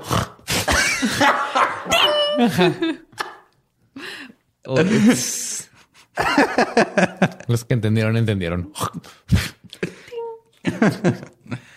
Ay, güey. Pero hubo otros médicos que respondieron a la publicación del doctor Edgar, por ejemplo, un tal doctor Broadhead, cito, creo que el artículo del doctor Edgar es muy conservador. Ciertas mujeres parecen ser especialmente susceptibles a la influencia del aborto espontáneo del automóvil y ciertas condiciones dentro de la pelvis femenina me parecen favorecer esto. Güey, si fuera tan fácil l- nomás subirte a un carro, lo dejaré. Es más fácil subirte a un carro y quedar embarazada que subirte a un carro y abortar. Sí. Las mujeres con soporte uterino relajado son especialmente propensas a las vibraciones desfavorables indu- inducidas por el exceso de automovilismo. Güey, eh, perdón. Lo que acabas de decir, Monterrey van a empezar a prohibir güey, que andes en carro, güey. A las mujeres les van, Van a a prohibir. poner una silla de montar a los Porque carros. así pro de- vida, de lado. ajá, y que no se suban acá y los todos de piernitas. Ajá. Perdón, mujeres de Nuevo León, no quería brindar esta información a sus gobiernos. En 1909, claramente cansada de tanta chingadera, Alice Ramsey, de 22 años, condujo a tres amigas a campo traviesa por 59 días, lo que ayudó a demostrar que se podía confiar en las mujeres al volante. La idea del útero errante después de literalmente casi 2000 años. Se llamaba la expedición el empezaba útero a errante. No, pues Es el un útero excelente nombre de banda. Sí. útero errante. No, pues ya, o sea, tomó 2000 años para que esta teoría empezara a, a medio Tomó disiparse. dos mil años para que una morra dijera, ay, claro que no, y se subiera a un carro con tres amigas. Dos mil años. Sí. De repente, los médicos comenzaron a manifestarse en contra de la teoría del útero errante. La revista de la Asociación Médica Estadounidense del 1912 publicó, cito, he visto casos de fracturas pélvicas en mujeres, en ninguno he visto un útero desplazado. Se pueden recopilar numerosos registros similares para demostrar que las lesiones por aplastamiento graves no causan desplazamientos del útero. Desde un, punto, desde un punto de vista anatómico, los desplazamientos traumáticos del útero prácticamente nunca ocurren. Por años, los médicos se han maravillado de cómo el pequeño órgano encuentra su camino de regreso cuando el cuchillo del cirujano está cerca. O sea, todo el mundo fue de, güey, es lo que decías hace rato, de cuántos úteros tenían que haber visto. Ninguno, porque obviamente nunca pasó. Claro, nadie vio a decirle a- al Sí. útero, vulva, ¿dónde estás, vulva? No, espérate, van a abrir, déjame, voy. Lo- lo- mira, lo que, lo que yo aprendí es que el útero funciona bajo la, la misma, este, el- las mismas reglas que los juguetes en Toy Story. Siempre está en su lugar cuando lo ves. Claro. Ajá. Pues te volteas y andas haciendo chingaderas Ajá. y se te salió por un oído y fue y eh, cocinó un espagueti bien culero. Como segmento de Scooby-Doo que se está asomando así por puertas y luego se regresa y ya cuando lo buscan está donde quería. Ah, ¿quién hizo que matara a mi esposo? ¡Ja, ja, ja! Era mi útero. Ansioso, que se salió y lo mató. Pero y lo siempre, hubiera logrado si no hubiera sido por ustedes. pero siempre, o sea, siempre que iban a hacer una operación al útero estaba donde tenía que estar. Qué raro, ¿no? Qué rarísimo. Entonces ya después de mucho tiempo los doctores empezaron a razonar un poco, Tal vez ese Pero- güey estaba mal. pero ¿a qué se debe este cambio tan repentino? Un doctor dijo, cito, una de las compañías de tren urbano más grandes me informó que esta es una causa frecuente de reclamaciones por lesiones personales. Otra compañía grande declaró tener 500 reclamaciones em- eh, similares. Las compañías aseguradoras consultadas también dicen que los desplazamientos traumáticos del útero son de las reclamaciones más frecuentes y de sus casos más difíciles de tratar. Ah, huevo, así. Ey, Se me movió el útero. Dame dinero. Exacto. Dámelo. El útero desplazado ahora le estaba O sea, la gente, bueno, a lo que voy es de que el útero desplazado le estaba costando dinero a los ferrocarriles. Claro. Los médicos comenzaron a, cambiar su diagnóstico. Que van muy rápido, güey. Van muy rápido. Andan desplazando úteros, hay que pagar, güey. Exacto. Me desplazaste mi útero culero, ahora pagas. A lo que, lo que me lleva es de que los médicos comenzaron a cambiar el diagnóstico. No porque estuvieran pensando mejor, no, es Nunca porque... cambiaron de opinión. Ajá, o sea, es, es porque ahora había reclamos de seguro y les estaba costando dinero. El cambio de los médicos fue mala noticia para algunas mujeres, ya que las reclamaciones por lesiones personales, por desplazamientos traumáticos del útero, se presentaban con frecuencia contra los ferrocarriles. Que la neta, me- la Imagina- neta está bien chido eso, güey. O sea, que, que se han dado cuenta de no pueden comprobar nada. Si les digo que se me movió, me- se me movió el útero, me tienen que dar dinero. No, Eduardo, y esto es para, para todas las mujeres del mundo. Resbálense con una cáscara de plátano en un tren y los demandas porque tu útero se pinche y se perdió. Así me resbalé en la cáscara de plátano. Mi útero se quedó en la estación y anterior. Se quedó a la verga. Ya Vayan tiene otra familia y me tienes que pagar ese desmadre. Entonces estamos de acuerdo en que la idea del útero errante no terminó porque los hombres de repente se dieron cuenta que estaban siendo pendejos. Terminó porque las mujeres se dieron cuenta de cómo aprovecharse de su pendejez. Exactamente. Y cuando los hombres ¿Cómo se dieron cuenta de eso, les empezó a costar dinero y dijeron, Ah, no. "Hmm, no. El doctor C.W. Hopkins dijo que 12 pacientes habían afirmado que tenían un útero desplazado, pero ninguna de las afirmaciones era auténtica. Otro cirujano dijo que había visto de 80 a 100 supuestos casos, pero ninguno fue desplazamiento. Cito, en la mayoría de los casos, la persona que reclamó la lesión era una enferma fingida.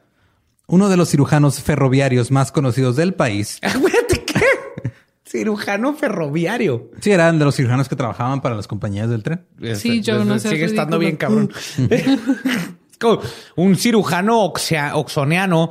Ah, es que es un cirujano que trabaja para el Oxxo, güey, porque ahí tienen, porque las Y sí mujeres. debe haber. Las mujeres llegan y luego ven el café andati y dicen, ah, y se les cae el útero.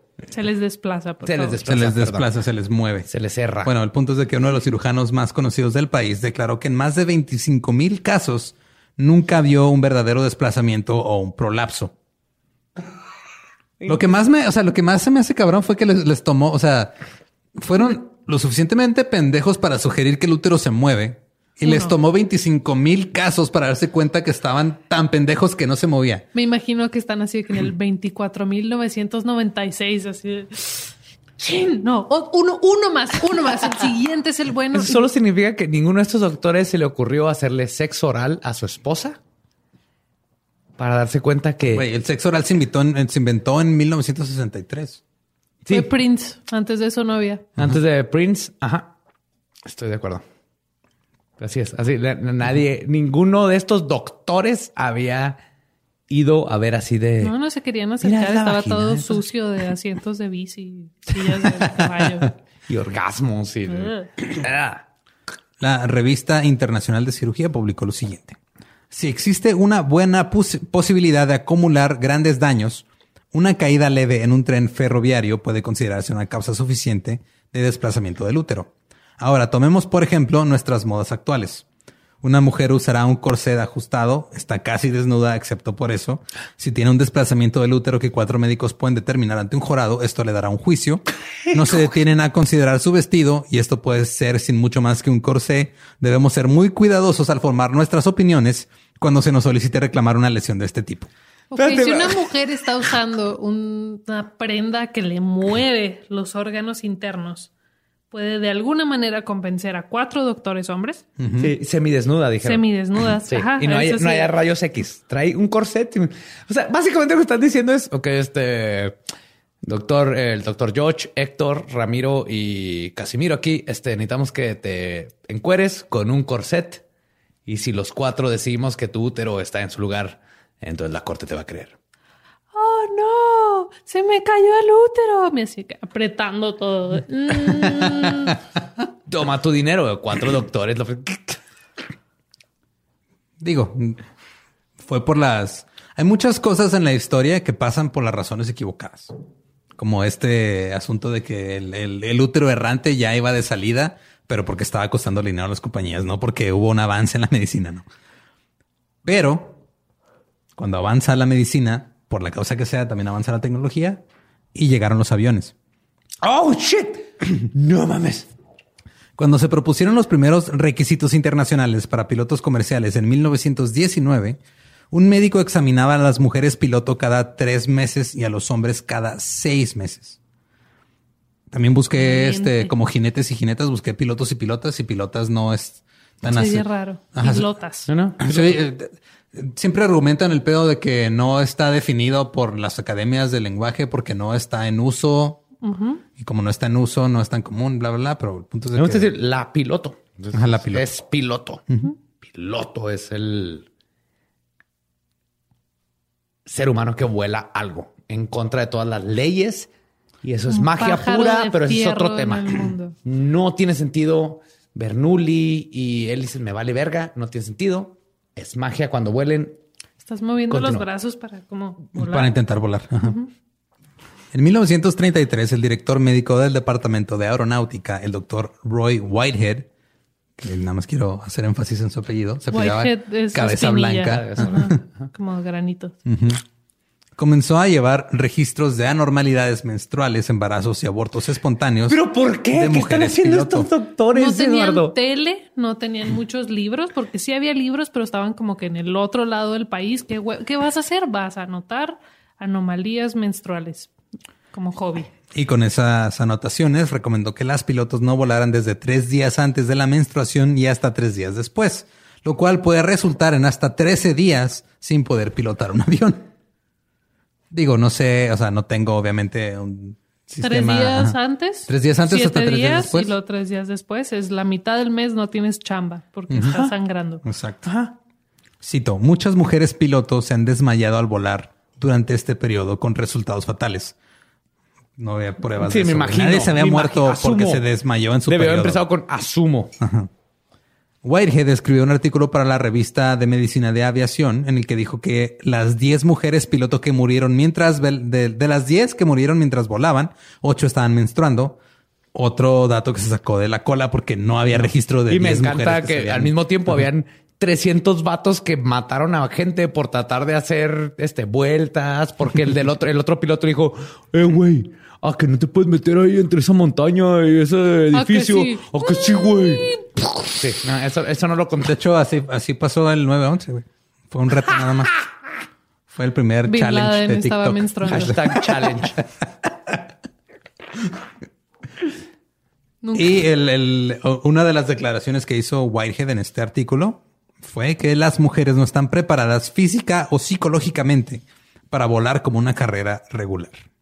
Pero aún así las mujeres volaron. En octubre de 1934, la doctora Janet Picard pilotó un globo a una altitud récord de 57.579 pies, lo cual equivale a 10.9 millas o a 17.5 kilómetros, y se Picard. convirtió en la primera mujer en llegar a la estratosfera. Picard como Captain Picard de Sí, Star pero nada más con una C, no con dos. Wow, pero de todas maneras está bien padre. Sí, o sea, esta se pedía Picard con doble C. Pero la National Geographic Society se negó a respaldar el ¿Qué? vuelo, diciendo que no tendrían nada que ver con enviar a una mujer que es madre en un globo al peligro. Ay, ay, hijo, me caga esa como mojigatos de no, no, no. Por su bien estamos decidiendo que no, así, no, ya lo está haciendo, hagan, ¡Ah! me caga. Es que así funciona. Es yo te voy a decir cuál es tu bien y luego no te voy a dejar hacer cosas por tu bien. Porque chingan a mí bien, porque chingan a que yo tengo que ser más chingón. Es que ese es el problema. En 1941, la revista de Medicina de Aviación publicó un artículo titulado, cito, ¿Deberían las mujeres volar durante el periodo menstrual? Y durante la Segunda Guerra Mundial dijeron que las mujeres pilotos de la Fuerza Aérea no deberían volar sobre- durante su ciclo menstrual. Como alguien que ha tenido cólicos en un avión, no lo recomiendo. No está padre. Pero, si tuvieras que, lo harías. Digo, has tenido cólicos como pasajera de un avión. De hecho, creo que. Imagínate teniendo cólicos y responsabilidad encima de eso. No, no, no. Imagínate teniendo cólicos, pero puedes disparar y desmadrar hacia a nazis. Sacar esa furia y dolor. Toma eso, nazis. Y luego le avientas tu útero para que con el cuchillo porque sabemos que los úteros traen con su propio cuchillo. Traen un filero, Un fileré. Y luego se te regresa. ¡Pum! medalla. Exacto. Y hablando de... funciona. Sí, así funciona, de hecho. Hablando de eh, Picard y Star Trek y todo eso, el espacio es la última frontera. ¿Y por qué no llevar todo esto al espacio? en 1960, el doctor William Lovelace II y el de general Donald Flickinger pensaron que tal vez las mujeres podrían ser buenas astronautas porque en promedio son más pequeñas y ligeras que los hombres. El programa Mujeres en el Espacio había comenzado.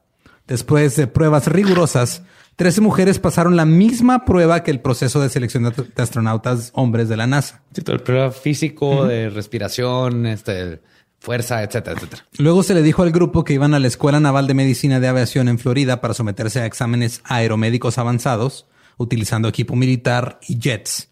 Dos de las mujeres renunciaron a sus trabajos para asistir a las pruebas, y pocos días antes de que llegaran a reportarse a la Escuela Naval, la Marina dijo que no permitiría el uso de sus instalaciones para estas pruebas porque el programa había terminado. Un año después, la cosmonauta soviética Valentina Tereshkova se convirtió en la primera mujer en el espacio. ¡Yeah, Valentina! Por eso se llama así la salsa. Por Valentina. Ajá. ¿Es en serio? No. claro que no. Pero- conmigo, ¿por qué me Hubiera estado bien chingón porque... ¡Wow! No, pero el- la salsa Valentina sí tiene una razón de su nombre. No la recuerdo ahorita, pero ha Es sido. un pueblo. Ajá. Pero Estados Unidos se fue por el otro lado. Para 1964, el programa Mujeres en el Espacio, sin evidencia, declaró que, cito, no se sugiere un humano psicofisiológico temperamental junto con una máquina complicada. Obviamente, por humano fisio psicológico, whatever temperamental, querían decir mujer hormonal. Sí, sí, sí. va- va- se va a poner Wow. emocional y le va a Me- empezar me- a me picar encantaría, a los me, botones. me encantaría haber estado en esa junta así de que, eh, este, oigan esto, ok, es, ya las morras, veas, cosas se ponen locas, ¿verdad? Cuando les baja, güey. Ujú. Muy, muy entonces, loco. entonces tengo que hacer un reporte, güey, de, de cómo, cómo decir que se ponen bien locas cuando les baja. Sin pero decir que no que se se escuche ponen- bien culero, güey. ¿Cómo, ¿Cómo le digo científicamente, güey? Hmm. ¿Qué te parece ser humano psicofisiológico temperamental? Brillante, güey. Déjalo. ¿Y qué te parece si también declaramos que las mujeres tienen que coordinar sus vuelos a su ciclo menstrual? Es que, ok, esto no lo debería de admitir, pero sufro por ustedes como personas que tienen que convivir conmigo. Cuando estoy hormonal soy insoportable y, y ni se les ocurra decir, oye, estás hormonal porque los mato violentamente a ambos. Pero es algo que sucede y es algo que Tania me está viendo así. Pero yo confiaría, no importa, en que te voy a hacer emputar en ese punto, pero si en ese punto tú estás piloteando una nave a Marte con 300 personas que dependen de ti, ese es el poder de que las Eso mujeres puede, es de, de hecho- me estoy muriendo, hijo de tu puta madre. Y mi útero ahorita está en otro lado y necesito que regrese, pero yo tengo que llevar a esta gente y eso es lo cabrón. Tengo una lo teoría hacen. de ah, cuando estaba, no sé si se acuerdan de la doctora Blasey, no recuerdo si estoy pronunciando bien su, su apellido, pero eh, hicieron juicios en Estados Unidos sobre... O Blasey Ford, la Blasey de la que acusó al güey que quedó en la Suprema Corte como por acoso sexual. Exactamente. Entonces, muchas veces decían de que, ok, un, un argumento muy común de que las mujeres son muy emocionales como para ser presidentes o va, va, va, pero las mujeres en poder, sobre todo, como mujeres que han tenido que trabajar en industrias mayormente masculinas, tienen este reflejo de preguntarse a sí mismas si están siendo emocionales. Es de que, ok, No, claro. esta decisión la estoy tomando porque estoy emocional, la neta siendo bien hormonal, no mames, o no, la neta es racional y estoy de acuerdo con ella. Y los hombres rara vez se hacen esa pregunta de que estoy... Sí, porque el hombre rara vez le baja. Porque, porque el Rara hombre siempre, porque los hombres siempre están bien y no tienen que preguntarse Claro, sobre sus sentimientos. Y, y no tienen ese mecanismo de regulación de Y emociones. tan fácil ahorita lo del con el COVID, las, las naciones que sus líderes son mujeres, Nueva ya sean Zelanda. presidente o, o, o del- Finlandia, o, ajá, primer ministro, Islandia, está yendo a landias. madre porque las mujeres son y, y, y es lo que te decía, o sea, no importa, puedes estar en tus días y te sientes de la fregada y, y tu esposo te va a emputar, pero si tú tienes que tienes una nación que tienes que controlar, vas a ir y vas a hacer lo que tienes que hacer, a pesar de, eh, a, a- a diferencia en de un tu hombre abdomen. que nomás porque es que a mí no me gusta ese color. Entonces, como presidente municipal, vamos a pintar todo de azul. Y aparte Porque- también las mujeres que están en posición de poder, este, tienen que, digo, cualquier mujer, desafortunadamente sí es, pero es, tienen que compensar, o sea, o sobrecompensar el hecho de que son mujeres y los hombres no los toman en serio. ¿no? Claro, o sea, si, si, si tomas el nivel de competencia, si hubiera alguna métrica que no toma en cuenta el, el género, de que hombre y mujer, muchas veces las mujeres son más competentes en puestos menores, porque no, no les alcanza a llegar hasta acá porque no las toman en cuenta para esos otros puestos. ¿Tiene Sí. sentido lo que Sí, digo? es el techo de cristal. Ah, Exacto. Y este, bueno, el, el techo de cristal llega al espacio. Y otros dijeron que la microgravedad podría aumentar la incidencia de la menstruación retrógrada. O sea, se mete así. Exacto. Es la, la sangre. Eh, Eso, eso es la menstruación retrógrada. ¿Se te va la garganta o qué chingada? No, es que, es que la sangre puede fluir por las trompas de falopio hacia el abdomen, causando problemas de salud. Una soy tu menstruación retrógrada. Y esto, esto estaba basado en nada. Claro. Porque Claro. nadie, había- nadie había hecho ningún experimento, no había datos para respaldar o A un refutar esa güey se teoría. ocurrió y fue así. y Pero me encanta que ningún güey, o sea, ningún hombre científico, doctor con doctorados dijo, güey, y si sacamos un hombre al espacio y los testículos que están afuera del cuerpo salen volando y se le revientan del escroto o se le suben a la ingle y se le revientan. No, los hombres estamos a toda madre. Hay, No hay hay que, ningún hay, que, problema. hay que especular sobre el cuerpo femenino. Claro, porque el hombre es el normal y la mujer es una Ajá. anomalía. Sí, sí. Es Nosotros todo aguantamos que, todo. "Ay, no, no, no, ¿cómo le harán sin pene ¿Cómo? y sin Pobrecitas. testículos? Estas, estas, estas criaturas que pueden crear vida. ah, Nada más sirven para crear vida. güey. Pobrecitas. Pobrecitas. No hay Ajá. que preocuparlas con otras cosas. Sí. A mediados de los 60, la NASA no estaba abierta a las mujeres, ya que los requisitos para los astronautas Tener estipulaban que fueran pilotos de prueba militares. Y los pilotos de prueba militares no podían ser mujeres. Claro. Porque Entonces- usaban el pene para uno de los controles y con eso lo movían en los aviones.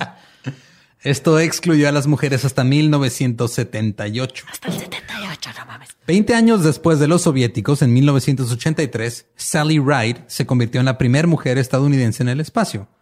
Cito, recuerdo que los ingenieros intentaron decidir cuántos tampones deberían empacarse en un vuelo de una semana. Me preguntaron. ¿sienten parece un número adecuado? Sí, lo había leído y me dio mucha ternura porque no es malintencionado, es así de ¿cuántas de estas madres necesitas? ¿Por qué le preguntan a un hombre, Con güey? 100. Es que todos los ingenieros eran hombres, porque tampoco... Ok, pero ok. Bueno, no todos, porque la que hizo los cálculos para llegar a la luna era mujer. ¿Cu- ¿Cuánto tiempo duraba la misión? Una semana. De una. Asumiendo que durante esa semana la mujer astronauta estaba en sus días, ¿cuántos tampones creen que usaría? ¿Espinosa? Eh, no tengo idea. Diría que unos Siete. ocho, nueve. Siete y dos por si uno se te cae, se pierde. Por si sale flotando. Digo, supongo que en, el- o sea, en los días que hay más flujo serían tal vez dos. No, porque se, te tiene que cambiar a diario porque no te lo puedes dejar ahí. En Yo promedio, una un caja. tampón por ocho horas. Por ocho horas. Ok. Son No estamos tres mal. al día. No estuve tan mal. Tres al día por una semana. Tres por... Ok, no, sí estamos bastante... Estaban bien mal. Estamos Bien mal. súper mal, güey. Está- Nos quedamos a dos, o sea, fue un tercio lo que... Pues por eso no le preguntas a un hombre cuántos Pero tampones. me- por eso me da ternura Acabas de comprar con ajá. 100. Simón, ahí no la voy a cagar, no se va a quedar sin tampones Sí, en el espacio literal. Sí. ¿Sabes qué? Mándale una alpaca, peor de los casos, puede Arma hacer sus propios tampones.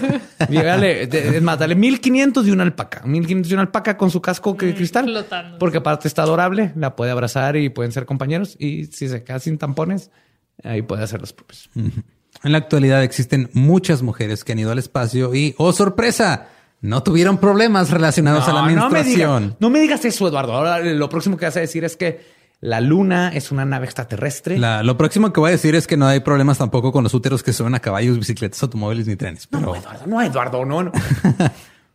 pero yo sé que todos ustedes están pensando y ya cubrimos carros, bicicletas, caballos, trenes, el espacio y los submarinos. No, bueno. La, pre- la- presión tiene que aplastar el útero. La un poco. presión Algo así dijeron los hijos de su madre, Sí. ¿no? Mira, honestamente, su defensa fue un poquito más disfrazada. La Marina estadounidense no permitió a mujeres tripular submarinos hasta el 2010. No mames. Hasta hace 10 años. Esto se debía a, entre comillas, arreglos de privacidad y para dormir. Ay, hijo. Eso te digo, las Sí, claro. disfrazaron. pues, ¿qué? Pero en realidad una gran parte del argumento fue que no había un área designada para realizar exámenes ginecológicos en la Marina. O sea, no tenían ginecólogos para hacerle las pruebas a las mujeres y no, en, Uy, en vez de contratar a un ginecólogo para... Claro, con sus billones de no puede tener. Ups, no se puede, chavos. Ups. No, Capitán Johnson, es que no puedo meter mujeres ahí porque todos sabemos que a esa presión abajo al mar le empiezan a salir las medusas.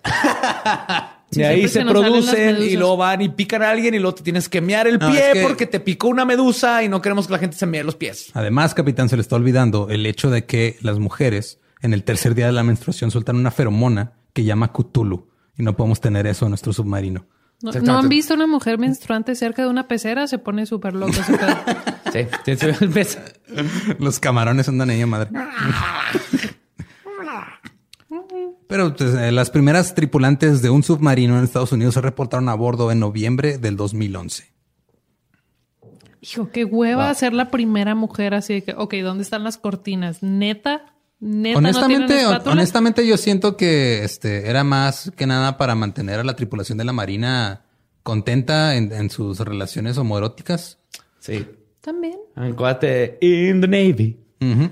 You can be your fellow man in the Navy. Uh, uh, YMCA. Los que captaron, captaron. Esa es la naval. Aun cuando ya se ha desmentido la teoría del otro errante, sigue existiendo desinformación sobre el asunto. En el 2010, 2010, 2010. 2010, Gianfranco Casper, el presidente de la Federación Internacional de Esquí, dijo en ESPN que el útero femenino podría estallar durante el aterrizaje de un salto de esquí. ¿Tiene novia? ¿Esposa? Creo que Deja está tú, aparte, casado me y sigue es dando un risa que tenemos que definir el útero Femenino. femenino. Sí, sí, sí, no. El útero masculino no cuenta. No, es que si el útero, o sea, si el, si el hombre tuviera más este útero, no habría pedo. No, No, no. Le pondrías si los hombres- Roger y le enseñas a. Si los hombres a- se pudieran embarazar, habría así de, como cajeros en los superets, en los del ríos, en los oxos, donde puedes tener abortos Habría compe- express. Ajá. Es como el, hay, hay todo, ¿quién es el? Es Daniel Sloss, ¿no? Es el comediante que tiene todo este beat de que si los hombres menstruaran, habría como, se los llevarían así. de que, quién sangra más y, Y se los llevarían así como que a un campamento, a que menstruaran a gusto entre compas y así. Sí, sí, sí, sí. 14 de febrero del 2014. Cito. La primera competencia olímpica de saltos de esquí para mujeres se completó sin una sola explosión uterina. No me digas. No. A ver, Gabriela, ¿qué opinas de esto? Me parece que Estás no igual la de hicieron sor- bien porque de alguna manera tuvo que haber explotado un útero. Yo estoy- opino lo mismo por lo que he aprendido de, de los hombres doctores durante. También hasta Que hace poco no dejaban a, a las mujeres participar en el maratón de Boston porque también se les iba a caer el útero. Ah, sí, eso fue, ¿en qué fue? ¿En los ochentas, no? Sí, No, hasta el hasta 80 y tirándole a noventas. Sí, es que vas corriendo y se te sale, no te das cuenta. Sí, sí, sí. Sí, y luego terminas, o sea, completas el maratón, pero tú estás incompleta porque no tienes útero. Alguien más está, está preocupada que se ha puesto a pensar de que literalmente va a haber gente que está escuchando esto que decir, ¿qué? ¿No se les cae? Que está así como, ¿what? Ok, Ah, ¿está aprendiendo del, genuinamente del y sistema no reproductor para- femenino? Si hay alguien que genuinamente piense eso, que está escuchando esto ahorita, por favor escríbanos. No es con el afán No. de, de burlarnos. E inclusive es- si son mujeres, porque esto, esto es de Ajá, o- educación y las claro, mujeres son las es- que más sufren porque no, no las no hay buena educación sexual y especialmente me, con las me mujeres. intriga saber si, si piensas eso es ok. ¿Dónde aprendiste eso? No es tu ¿Por qué? culpa. Yo, yo te no, puedo, yo, te puedo decir que hasta hace el año pasado, me parece, fue este y Jorge Rodallegas, que ha estado invitado en leyendas, es testigo. Conocimos a una, una chava en casas grandes, de hecho, que este a sus, creo que tenía 18, 19 años. Este, lo conocimos en una, después de un evento de stand-up que hicimos. Y sin que nosotros le dijéramos nada, ya nada más por hacer plática, estaba explicándonos cómo su virginidad era la que le daba validez como mujer. A sus Ok. 18 o 19 años tenía todavía. No recuerdo su nombre, pero sí fue un pedo de güey. O sea, esto, esto sigue siendo, sigue, sigue siendo un factor muy cabrón en la educación que se les Y da. en todo. Y no nomás, sí, no es nomás casas grandes. Y no es eh, nomás algo religioso. No, O sea, no, sí no. Es algo muy es de los educación. papás y es de los educación. abuelos es un y- libro. Este, que el de, Jordi Rosado, ¿qué hubo con tu cuerpo y otras cosas? Se llama. No, tú, tú me lo recomendaste, de hecho. Y habla de, de este, es todo un estudio de la sexualidad y todo esto, pero habla de mujeres de 40 años que no sabían que la pipí viene de otro hoyo que no es la vagina. Eh, yo aprendí eso antes que ellas. De hecho, entonces es algo de, de, de, educación, no tiene que ver con... Hace como, ¿qué te gusta? Cinco, ocho años salió en un episodio de um, Orange is the New Black donde esta mujer trans le está explicando a las demás mujeres así que, a ver, migas, no, claro que no. O sea, está este hoyo que hace esto, está este hoyo que hace esto. Y los escritores dicen, no mamen la cantidad de cartas, correos, mensajes que nos llegaron de que, güey, yo no sabía, tengo 37 años, y es, 42 Y es justamente todo eso, todo radica desde, desde esos tiempos donde a la mujer es que no se dé cuenta y luego ya no se convierte porque tú ves papás, este, maestros, maestras, incluso, que no, no, no es con malicia, es con, es que no, no, no, no deben de saber eso y pobrecita y que no se entere y como que, que se masturbe y luego se siente ahí raro y, y, ah, se convierte en esta cosa de, de que, como tenerle miedo la, a la... intención no es, no es maliciosa, pero el fundamento es súper malicioso. es una pendejada. O sea, porque es este, digo, también a veces parte del pedo de, ay, no es que, o sea, tampoco tú, tú como mujer no puedes entender porque, pues. Tu cerebro es diferente. Ajá. No sé, es un, es un desmadre. Pero esa, esa fue la historia de las mujeres y el transporte. Las mujeres y el transporte. Por favor, dime que va a haber una serie así como que las mujeres y el arte culinario y las mujeres y los deportes. Las mujeres y la carpintería. 1892, la mujer quería que el cincel, pero el cincel le madrea la vulva. Fueron dos mil años de creer que el útero tenía este, intenciones propias y se movía de un lado a otro. ¿Eso no lo podemos negar todavía? Sí, se lo podemos Que tenga intenciones propias. Sí, sí, sí. Es como el pene. El pene también, así de que tal vez hombres y mujeres vivimos con unos seres que tienen sus propias... Pero mínimo sabes dónde está el pene. Sí, claro. No, yo sé dónde también el útero está. bueno, acabamos de aprender que se puede ir a la garganta. Se puede ir a la garganta. Ajá. Pero en fin, este, eso fue todo. Muchas gracias por escuchar el Dolop. Eh, nos, recuerden, nos pueden seguir en todos lados como arroba el Dolop. Se escribe con doble L, pero se pronuncia Dolop. Yo soy arroba ningún Eduardo. Yo soy arroba Elba Diablo. Gabe. Yo soy, soy Gabe en redes sociales. Yo soy, soy Gabe, claro. Y recuerden que aquellos que no conocen su historia están condenados a seguir siendo unos pendejos.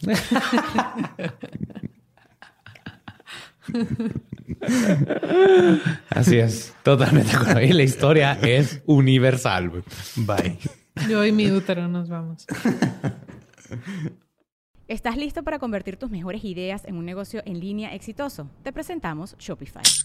Tal vez no lo sabías, pero nuestro podcast More Than Mamis es un negocio y lo empezamos por supuesto para desahogarnos y hablar sobre la maternidad, no para convertirnos en expertas de ventas y del e-commerce. Así que sí, necesitábamos ayuda para vender nuestro merch y poner en marcha nuestra tienda. ¿Y cómo suena con Shopify?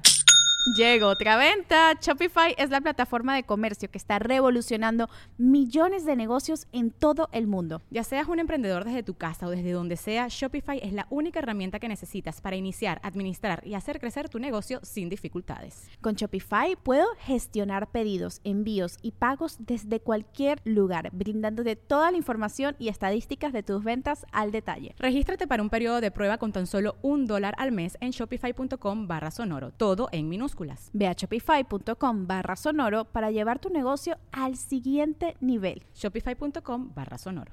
¿Estás listo para convertir tus mejores ideas en un negocio en línea exitoso? Te presentamos Shopify. Tal vez no lo sabías, pero nuestro podcast More Than Mamis es un negocio y lo empezamos por supuesto para desahogarnos y hablar sobre la maternidad, no para convertirnos en expertas de ventas y del e-commerce. Así que sí, necesitábamos ayuda para vender nuestro merch y poner en marcha nuestra tienda. ¿Y cómo suena con Shopify? Llegó otra venta. Shopify es la plataforma de comercio que está revolucionando millones de negocios en todo el mundo. Ya seas un emprendedor desde tu casa o desde donde sea, Shopify es la única herramienta que necesitas para iniciar, administrar y hacer crecer tu negocio sin dificultades. Con Shopify puedo gestionar pedidos, envíos y pagos desde cualquier lugar, brindándote toda la información y estadísticas de tus ventas al detalle. Regístrate para un periodo de prueba con tan solo un dólar al mes en shopify.com barra sonoro, todo en Ve a shopify.com barra sonoro para llevar tu negocio al siguiente nivel. Shopify.com barra sonoro.